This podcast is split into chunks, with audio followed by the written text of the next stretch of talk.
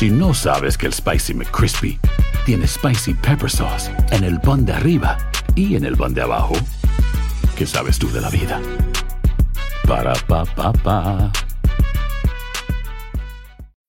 When you need mealtime inspiration, it's worth shopping Kroger, where you'll find over 30,000 mouthwatering choices that excite your inner foodie. And no matter what tasty choice you make, you'll enjoy our everyday low prices, plus extra ways to save, like digital coupons worth over $600 each week. You can also save up to $1 off per gallon at the pump with fuel points. More savings and more inspiring flavors make shopping Kroger worth it every time. Kroger, fresh for everyone. Fuel restrictions apply. Save big money at Menards. Let the fresh air in and keep the bugs out with replacement screen for your doors and windows from AdForce. It's easy to install, durable against the elements, and comes in a variety of types to suit your needs. Repair your screens today with a roll of replacement screen on sale through May 5th. And check out more great deals happening now in our weekly flyer on menards.com. Save big money at Menards. Ohio, ready for some quick mental health facts? Let's go. Nearly 2 million Ohioans live with a mental health condition. In the U.S., more than 50% of people will be diagnosed with a mental illness in their lifetime. Depression is a leading cause of disability worldwide. So, why are some of us still stigmatizing people living with a mental health condition when we know all of this? Let's listen to the facts and beat the stigma. Ohio, challenge what you know about mental health at beatthestigma.org. Enigma sin resolver es un podcast para mayores de edad. Algunos escuchas pueden encontrar el contenido del programa ofensivo. Recomendamos la discreción de la escucha, especialmente para menores de edad. Soy enigmático.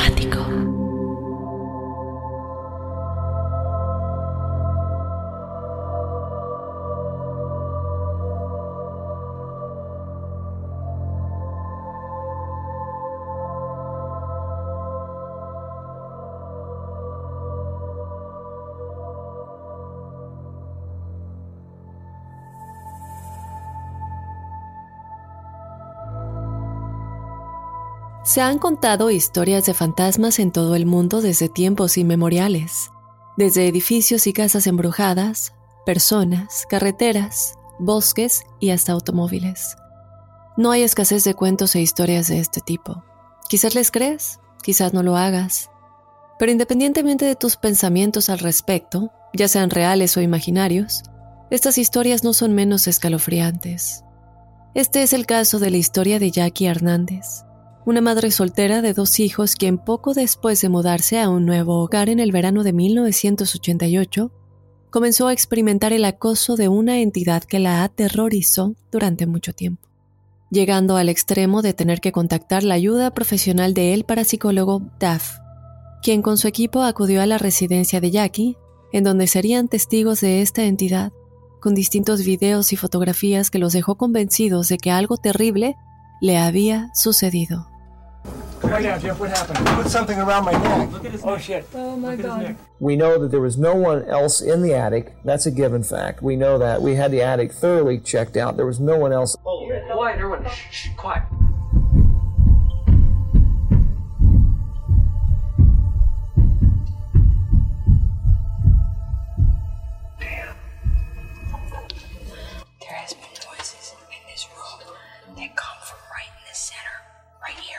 Go ahead and talk. Go ahead That, and that's talk. where the noises come from. Sometimes there's a, there's a noise like a deep hum, and it's come from right here in midair.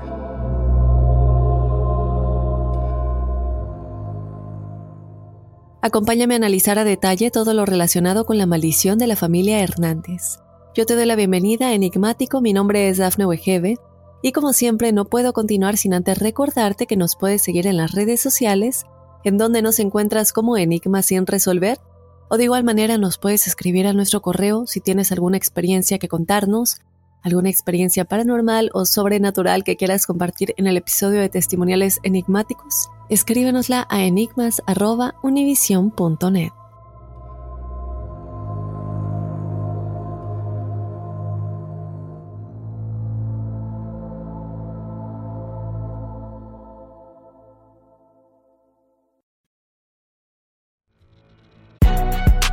Si no sabes que el Spicy McCrispy tiene Spicy Pepper Sauce en el pan de arriba y en el pan de abajo. ¿Qué sabes tú de la vida? Para, pa, pa, pa. Save big money at Menards. Let the fresh air in and keep the bugs out with replacement screen for your doors and windows from AdForce. It's easy to install, durable against the elements, and comes in a variety of types to suit your needs. Repair your screens today with a roll of replacement screen on sale through May 5th. And check out more great deals happening now in our weekly flyer on menards.com. Save big money at Menards. If you own a vehicle with less than 200,000 miles and have an auto warranty about to expire or no warranty coverage at all, listen up. CarShield has a low-cost month-to-month vehicle protection plan that covers more parts than ever. Visit carshield.com/audio to find out how you could pay almost nothing for covered auto repairs. Drivers who activate this vehicle protection today will also receive free roadside assistance, free towing, and car rental options at no additional cost. Get your free quote today at carshield.com/audio. That's carshield.com/audio. Dicen que traigo la suerte a todo el que está a mi lado. Y esa es mi mala fortuna. Basada en el clásico de Juan Rulfo, llega Univisión, El Gallo de Oro. Supongamos que la caponera puede inclinar la suerte a quien ella quiera. ¿Estás tardando en conquistarla? Con Lucero, José Ron y Plutarco Asa. Este gallo está cambiando la vida. En una historia legendaria de amor y azar. No trates de cambiarme, no lo vas a lograr. El Gallo de Oro, gran estreno miércoles 8 de mayo a las 9 por Univisión. Soy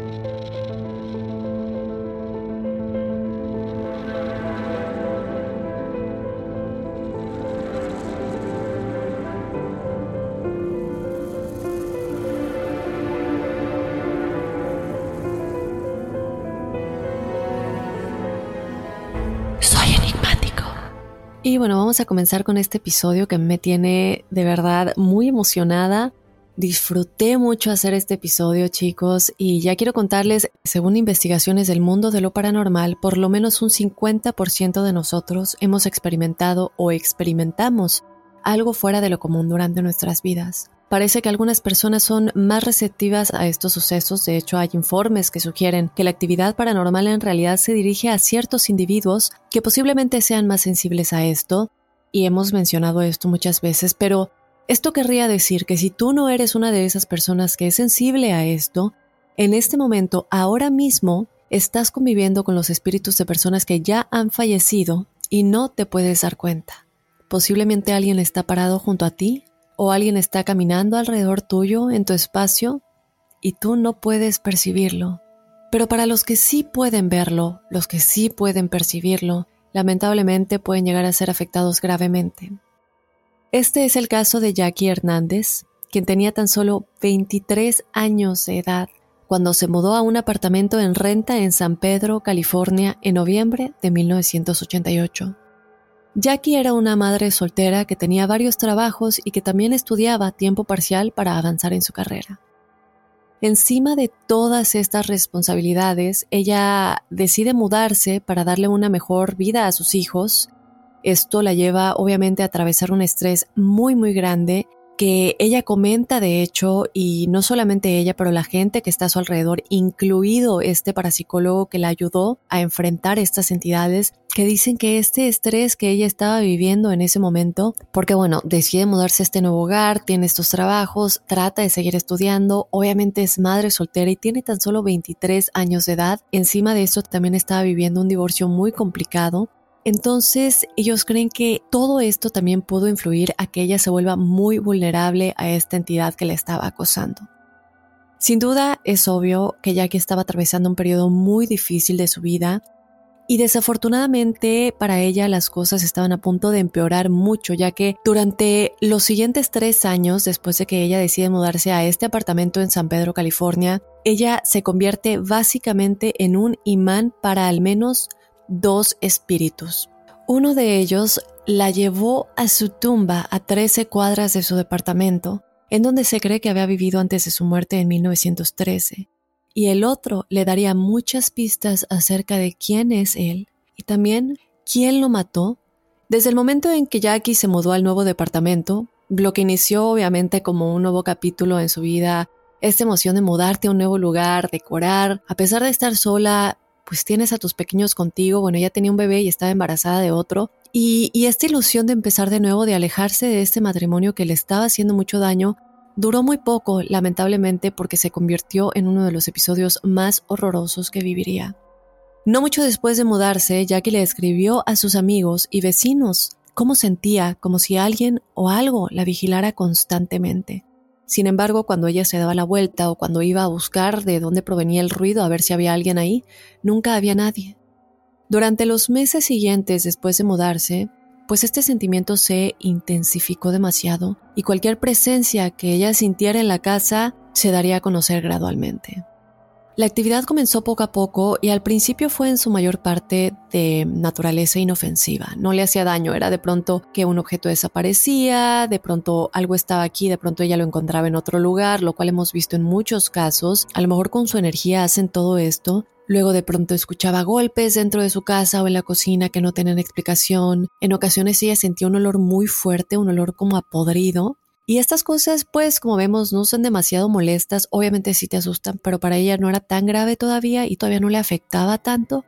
Y ella determinaría que en muchos casos, pues obviamente ella era más que nada la que se estaba predisponiendo, ella pensaba que su mente le estaba jugando una mala pasada y lo deja pasar, como les digo, durante los primeros tres meses. Sin embargo, chicos, una noche ella estaba sentada viendo la televisión cuando por el rabillo del ojo vio como un portalápices que estaba colocado sobre una mesa en el pasillo comenzó a levantarse poco a poco y de pronto este eh, portalápices sale volando hacia ella como arrojado por una mano. There's no question that whatever this was had the power, and, I'm, I'm sure it was a lot of poltergeist activity, so it moved a lot of objects. That's right, it did. Bueno, esta experiencia la asustó tanto que ella sale de la casa de inmediato y corre hacia sus vecinos presa del pánico. Incluso ella llamó a la policía, la cual, bueno, como se imaginarán, no le creyeron ni le dieron importancia debida en su momento.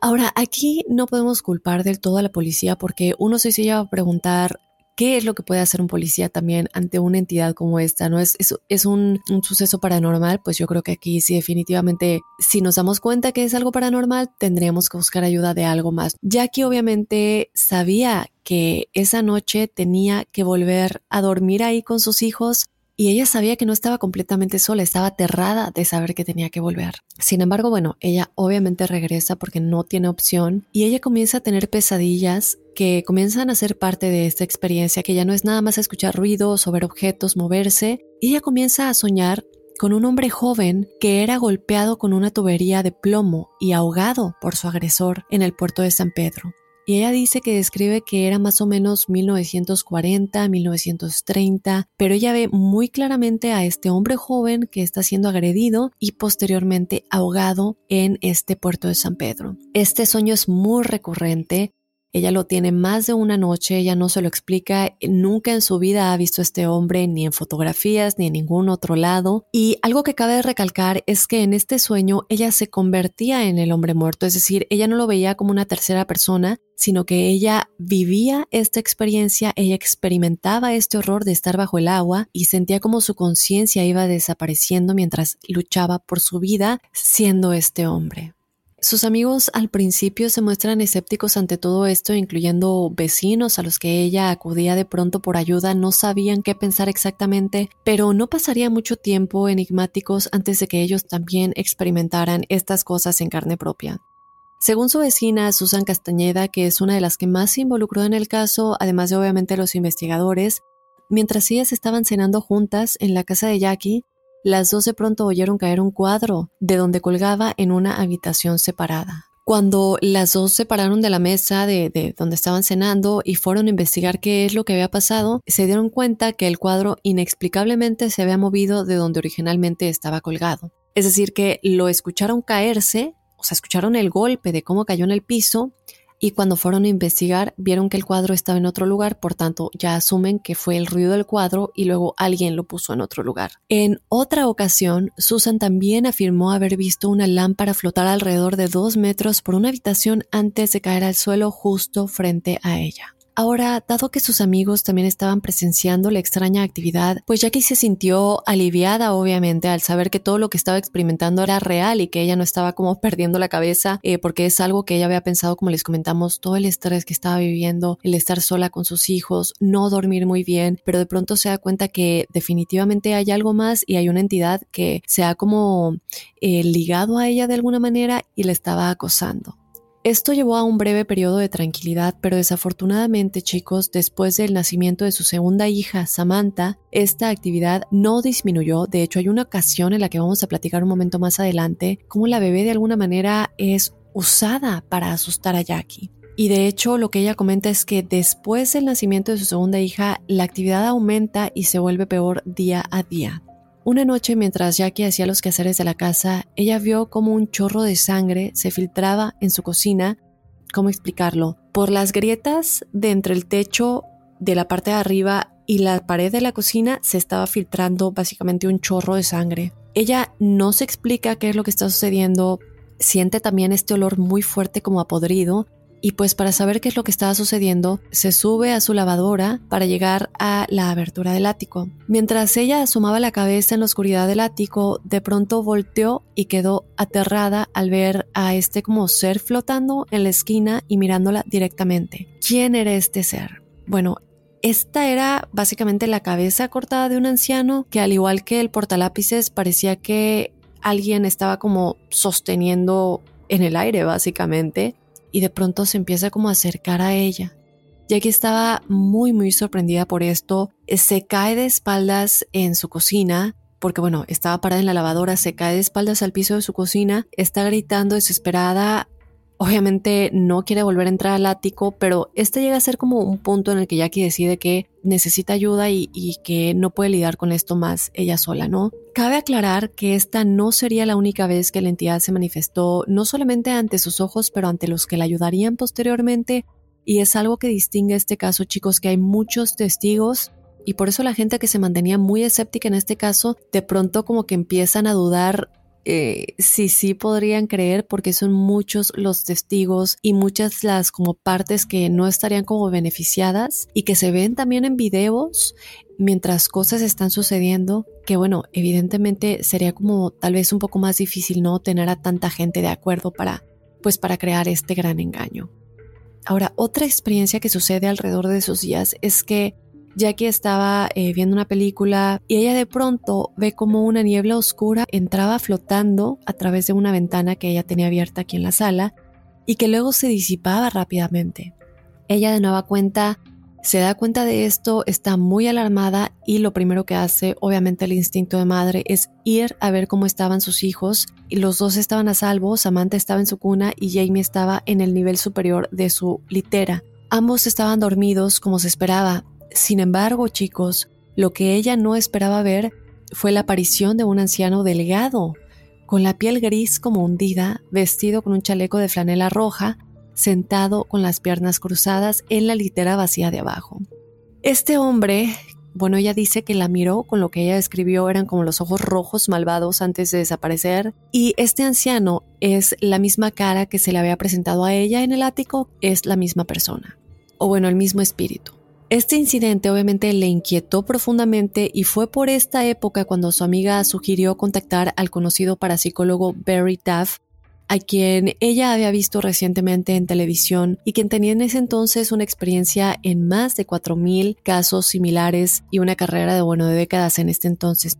Taff se había vuelto famoso en ese entonces por su participación en el caso de Doris Bither, a lo mejor han escuchado este caso, sucedió en los 70s. De hecho, inspiró la película de Hollywood La Entidad. Y en este caso, solo para darles un preámbulo del tipo de casos que Barry Taff investigaba, Doris alegaba que era atacada y violada por una entidad invisible.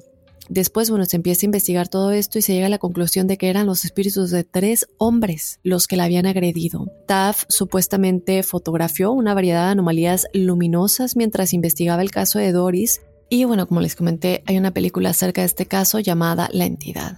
Para que se den una idea de quién es Barry Taff y el tipo de casos que investigaba, continuando con el caso de Jackie Hernández, después de que ella lo contactara, él y su equipo pues mostraron obviamente un interés inmediato y visitaron la casa de Jackie el 8 de agosto de 1989. Esta visita, la intención de esta visita era realizar una entrevista preliminar antes de comenzar a investigar o decidir para empezar si sí iban a investigar el caso, si valía la pena dedicarle el tiempo.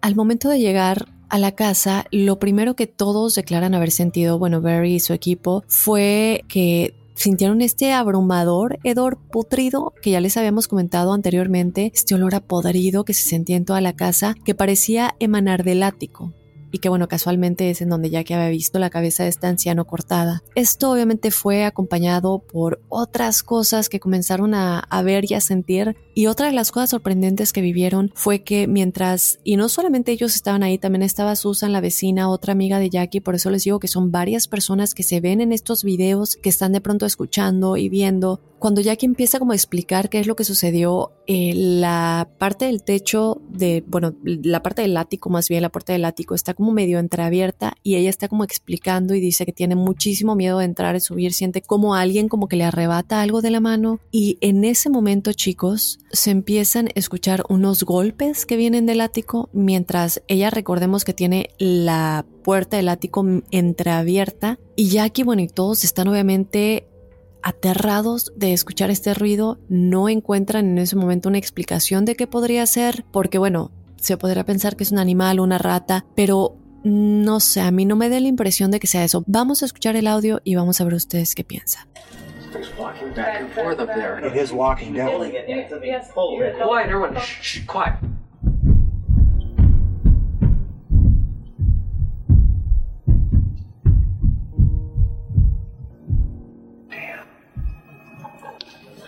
has been noises in this room that come from right in the center, right here. Go ahead and talk. Go That- ahead and that's talk. where the noises come from. Sometimes there's a, there's a noise like a deep hum, and it's come from right here in midair. Y bueno, y este el audio, obviamente para mí no es una rata. Y en ese momento, Gary Bowen, el fotógrafo del equipo, y Jeff Whitcraft, su asistente, deciden entrar a investigar qué es lo que está sucediendo en el ático. Ellos entran por la pequeña escotilla e inmediatamente informan al equipo que está abajo en la cocina de una sensación de ser observados. En la oscuridad total, Whitcraft saca su cámara e intenta pues como capturar algunas imágenes usando el flash para saber si puede capturar algo o para ver si también la luz del flash alumbraba alguna entidad, pero lo que sucede después es que algo repentinamente le quita la cámara de las manos y la arroja al otro lado del ático, lo que provocó que tanto él como Bowen decidieran salir de inmediato. Después de recomponerse, fueron a recuperar su equipo y descubrieron que la lente se había separado del resto de la cámara.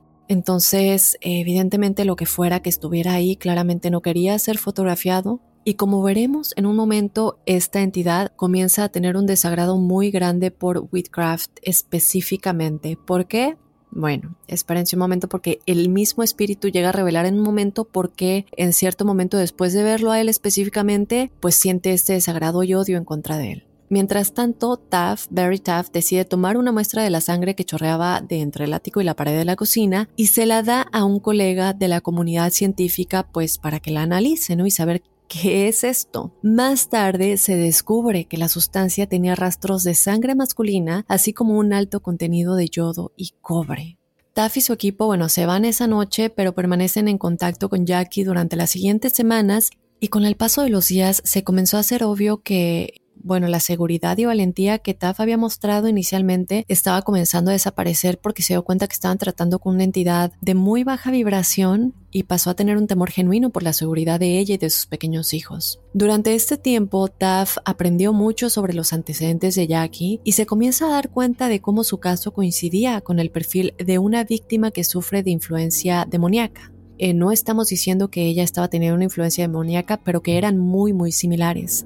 ¿Qué pasa y por qué? Y esto es algo que platicamos en algún momento con Teresa Porqueras en el episodio de eh, las posesiones demoníacas y todo esto. Y lo que él ve en los antecedentes de Jackie es su perfil. No había sufrido abuso a manos de amantes, estaba bajo altos niveles de estrés mientras experimentaba dificultades en su vida personal y tenía una perspectiva negativa del mundo. Todos ingredientes perfectos para que una entidad demoníaca o una entidad del bajo astral se alimentara de eso. Él comienza obviamente a hablar con Jackie más a fondo, le recomienda distintas cosas y después de eso, el 28 de agosto, casi tres semanas después del contacto inicial en el que fueron a su casa, escucharon estos ruidos, Jackie llamó a Barry en un estado de histeria y ella le describe cómo los objetos de su casa en su sala de estar estaban siendo arrojados agresivamente hacia ella. Al intentar recuperar algunos de estos objetos, ella además era atacada, agarrada por manos invisibles que le inmovilizaban hasta que ella luchaba de plano por respirar.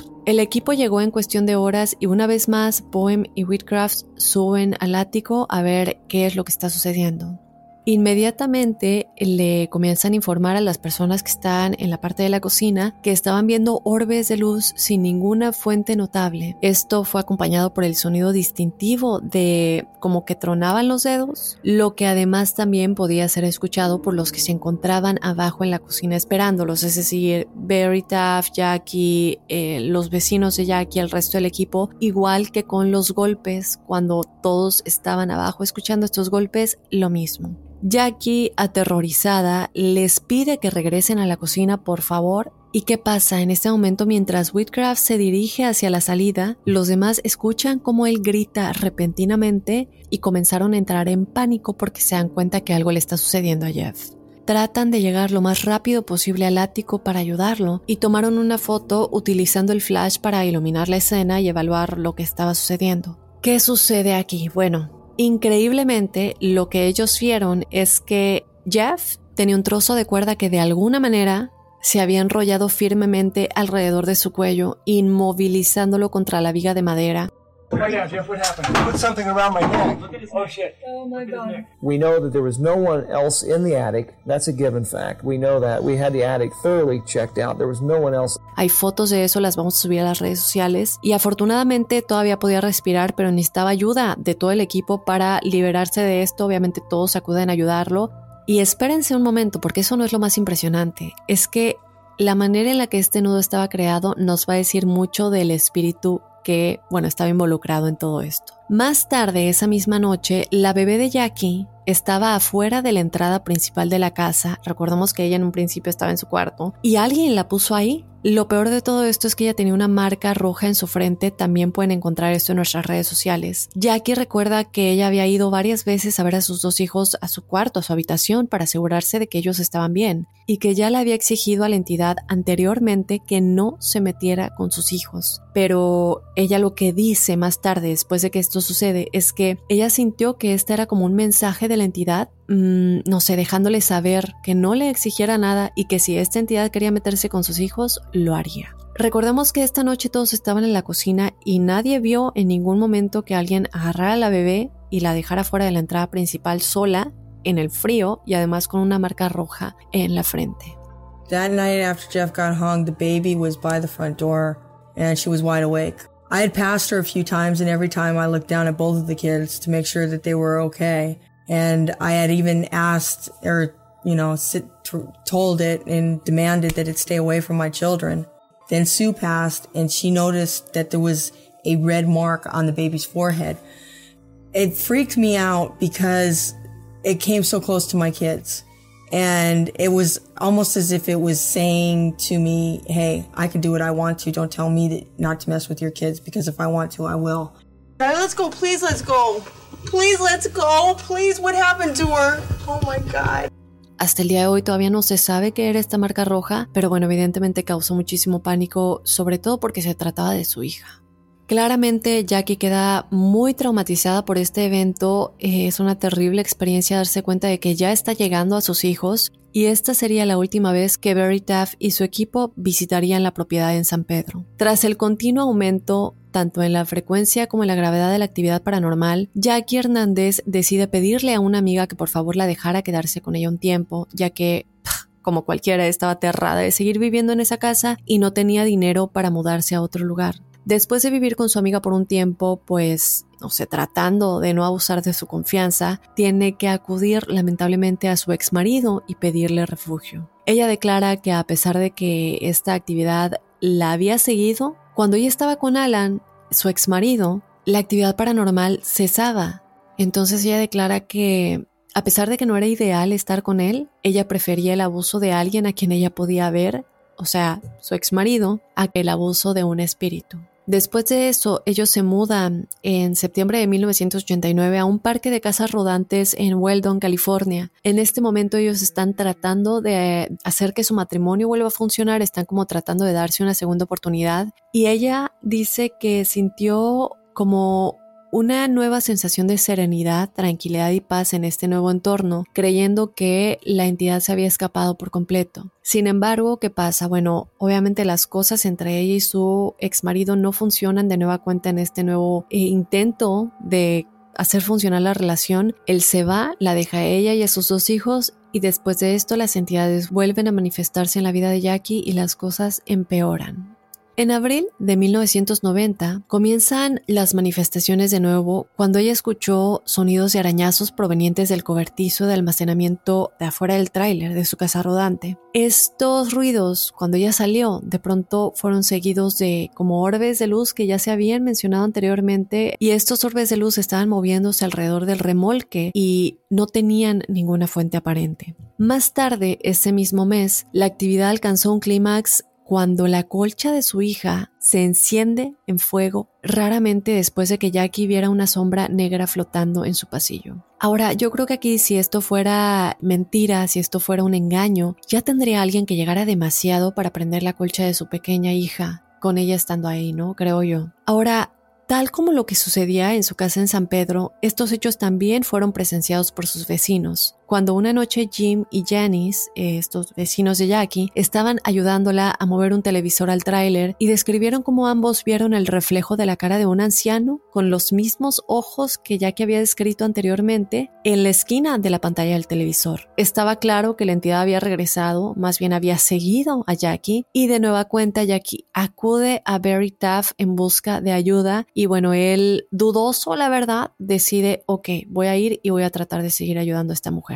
En un estado de desesperación, de no saber realmente qué es lo que está sucediendo, porque en un principio ellos pensaban que a lo mejor era únicamente de la casa y no pensaban que ya se había de alguna manera pegado a Jackie y le estaba siguiendo a donde sea que ella fuera. En este estado de desesperación, Jackie le sugiere a Jeff y a su equipo usar una tabla Ouija la lógica detrás de esto era obviamente tratar de entender que el espíritu o espíritus le dijeran a Jackie qué es lo que querían, qué es lo que estaban haciendo ahí y por fin ella pudiera, no sé, dárselos y que la dejaran en paz. Esto sabemos que no funciona y por favor nunca traten de hacer esto si ustedes están teniendo experiencias con un espíritu que parece no ser un espíritu bueno y alguien que pueda tener tal vez malas intenciones con ustedes porque puede resultar peor, podemos abrir una puerta que no vamos a poder cerrar y puede llevar a fatalidades que bueno, hemos visto en muchos casos. ¿Qué sucede? Bueno, eh, Barry y su equipo deciden, ok, vamos a hacerlo de la Ouija, vamos a ver qué es lo que pasa eh, si hacemos esto y ver si de alguna manera ayuda.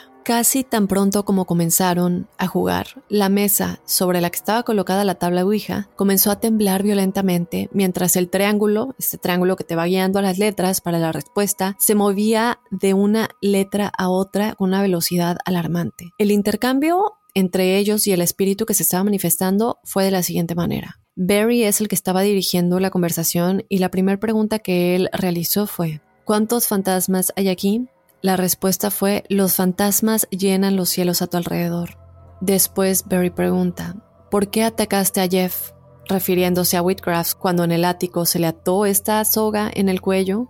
La entidad respondió, porque se asemeja a mi asesino. ¿Recuerdan que les había dicho que el asesino había sentía un desagrado muy grande por Jeff? Pues al parecer esta es la razón y ya vamos a hablar un poquito más de quién podría ser esta persona en la vida real. Después le preguntaron por qué elegiste perseguir y atormentar a Jackie y la entidad simplemente dijo energía. ¿Qué tipo de energía? La respuesta fue muerta. No muerte, muerta. Después le preguntan, ¿cuánto tiempo has estado atrapado en el mundo de los espíritus? Y la respuesta fue 60 años. Después le pregunta, ¿moriste en la casa de San Pedro? La entidad les dice, no. ¿En dónde moriste? En la bahía de San Pedro. ¿Se acuerdan del sueño que Jackie tenía al principio, las pesadillas que ella tenía al principio de que ella soñaba que alguien la estaba ahogando, que la golpeaban y que la ahogaban en el puerto de San Pedro? Cuando vemos estas respuestas creo que es muy obvio lo que está sucediendo. Bueno, entonces esta entidad responde que falleció en la bahía de San Pedro. Le preguntan, ¿te ahogaste? Y la respuesta es, no, me mantuvieron bajo el agua. Luego le preguntan, ¿vivías en la casa de San Pedro? La casa de San Pedro es la casa donde Jackie estaba viviendo, en donde todo esto se manifestaba. Bueno, le preguntan esto y la respuesta es, mi asesino vivía ahí. ¿Qué está pasando aquí, chicos? La sesión termina cuando Jeff Whitcraft fue arrojado contra la pared del remolque por una fuerza invisible. I remember something pushing me back into this little space between the two bookshelves. And it seemed to me like maybe this, whatever went into me, stayed within me and then moved me from that point. That's what it felt like. So it wasn't really a strong force. It wasn't a real heavy push. It was just kind of a mild shove back into the against the wall. Pudieron determinar que la entidad era un hombre que había sido asesinado por lo que existía en un estado como delito. Dicen que traigo la suerte a todo el que está a mi lado. Y esa es mi mala fortuna. Basada en el clásico de Juan Rulfo, llega Univisión, El Gallo de Oro. Supongamos que la caponera puede inclinar la suerte a quien ella quiera. ¿Estás tardando en conquistarla? Con Lucero, José Ron y Plutarco Asa. Este gallo está cambiando la vida. En una historia legendaria de amor y azar. No trates de cambiarme, no lo vas a lograr. El Gallo de Oro, gran estreno miércoles 8 de mayo a las 9 por Univisión. El cuarteto se da la tarea de investigar qué es lo que está sucediendo, quién podría ser esta persona, quién fue asesinado alrededor de los 1930. Comienzan a investigar obviamente buscando una respuesta de quién podría ser esta persona, o bueno, quién pudo haber sido en la vida real. El cuarteto se da cuenta después de un tiempo de investigar de que el supuesto asesino al que Whitcraft se parecía podría ser un hombre llamado Charles Pearson. Esto fue respaldado por investigaciones posteriores que confirmaron que Pearson era un marinero que tenía muy mala reputación. Él era sospechoso en su tiempo del asesinato de un joven llamado Herman Hendrickson, pero de alguna manera había evitado la persecución y el arresto. Y esto pues llama mucho la atención porque explicaría por qué de los sueños de Jackie, por qué contra Jeff. Ahora, es importante tener en cuenta que la soga que estaba atada alrededor del cuello de Jeff, que les dije que pongan atención más adelante sobre algo curioso en, esta soga, bueno, esta soga era de un cordón viejo que, ¿qué es lo peculiar? Que tenía un nudo de marinero. No solamente lo vieja que era la soga, pero el tipo de nudo que tenía que era un nudo de marinero.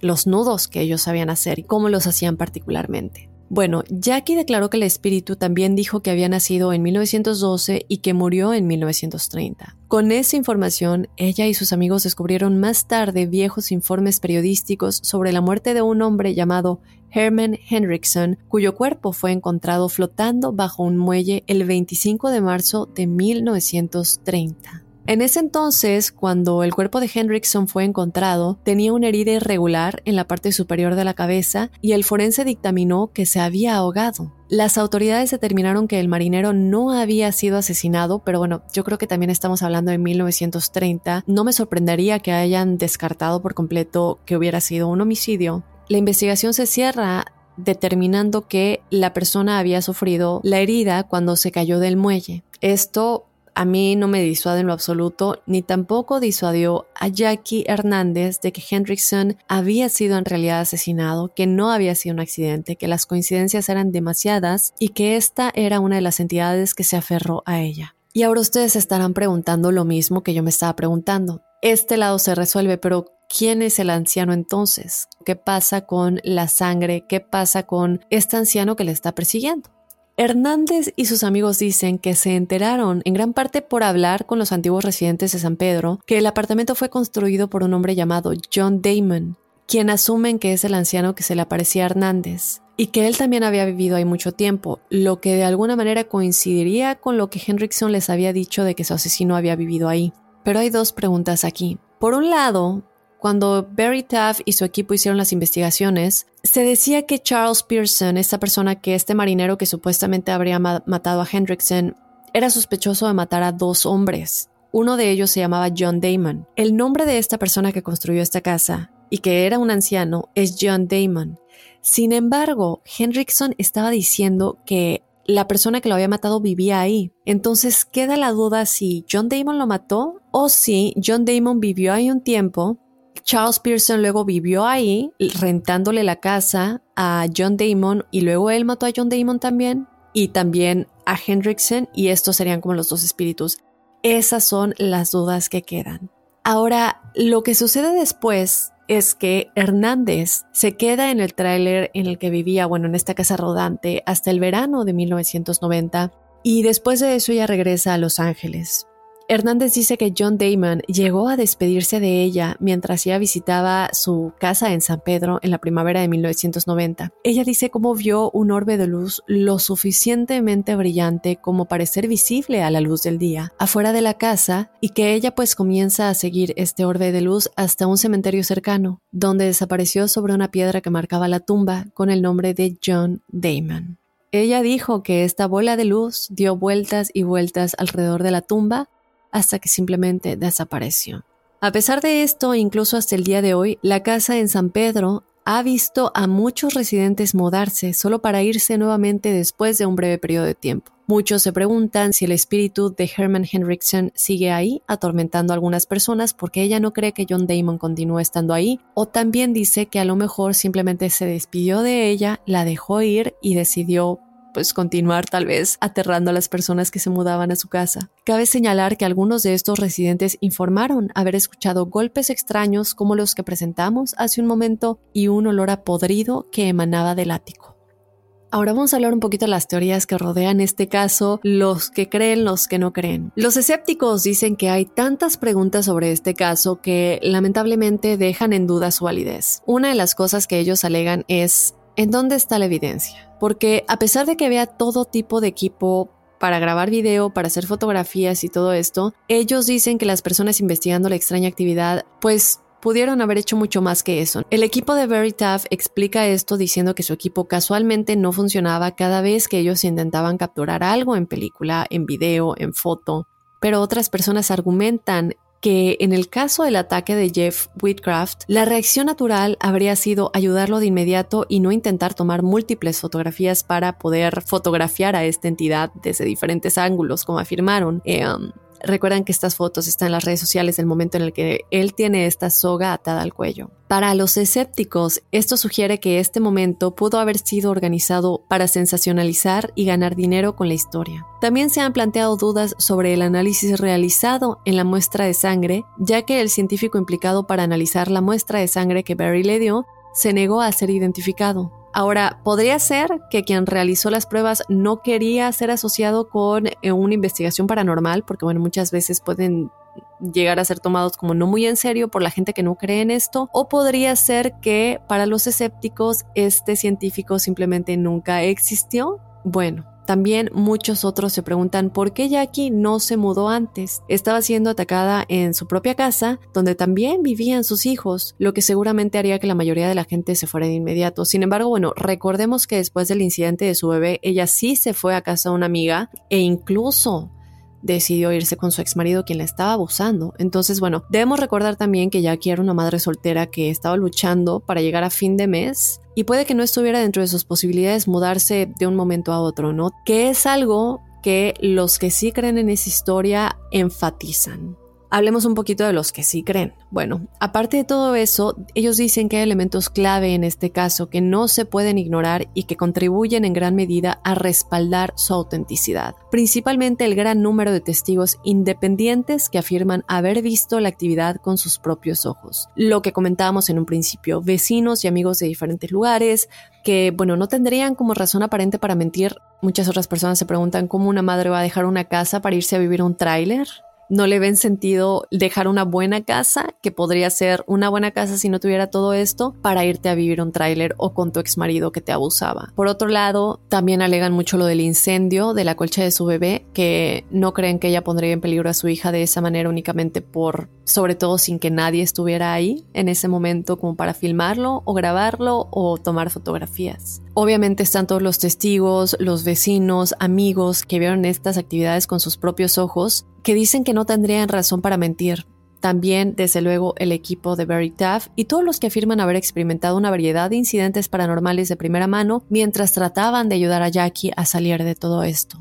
Y entender qué es lo que estaba sucediendo. Por otro lado, también alegan la existencia de estos espíritus en la vida real, que son nombres que realmente están escritos en la historia, gente que realmente vivió y que, bueno, en esta investigación sí existen los nombres eh, de Herman Hendrickson, que falleció ahogado en San Pedro, Charles Pearson, John Damon y esas personas que realmente sí existieron y que para Jackie, para Barry Taff y su equipo coinciden mucho con lo que el espíritu en la Ouija les, les, estaba diciendo y las investigaciones que realizaron y los sueños que también Jackie tenía antes de hablar con el espíritu, los sueños de sentirse que la estaban matando, que le estaban ahogando en el mismo lugar en el que Herman habría fallecido realmente en 1930. Taft también declaró que en una ocasión una de sus empleadas había ido a ver a Jackie y que se encontró con un anciano muy extraño en la calle que llevaba overoles y la camisa de franela roja que Jackie había descrito antes cuando subió a ver a sus hijos y que este anciano estaba con esta misma ropa sentado en la parte de abajo de la litera de su hijo.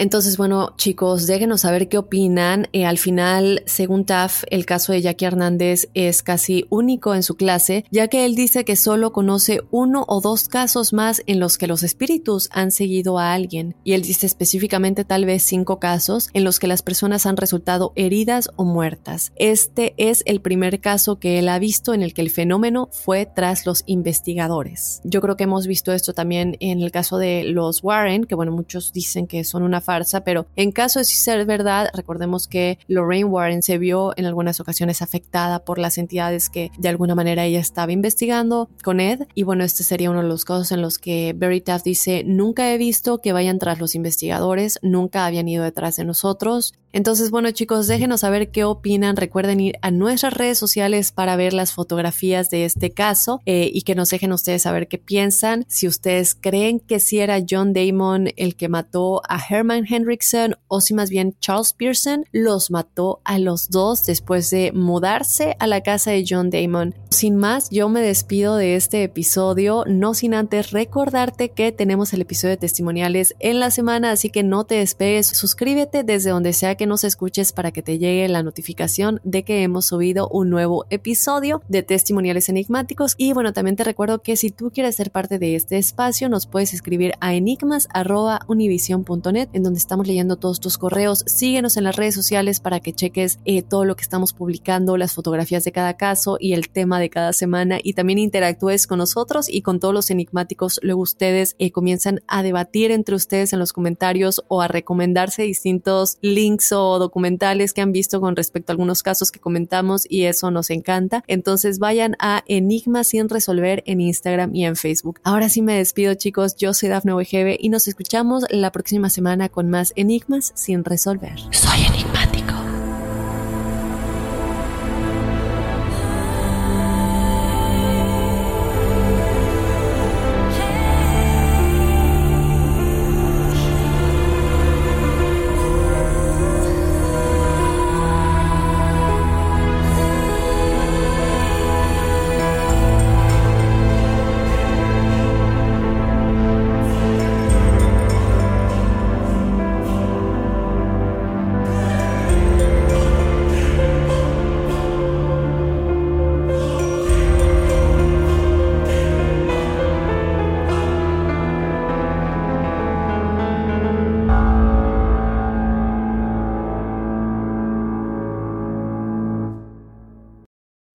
Junto a José Ron protagonizan El Gallo de Oro. Gran estreno miércoles 8 de mayo a las 9 por Univisión. Y las mejores.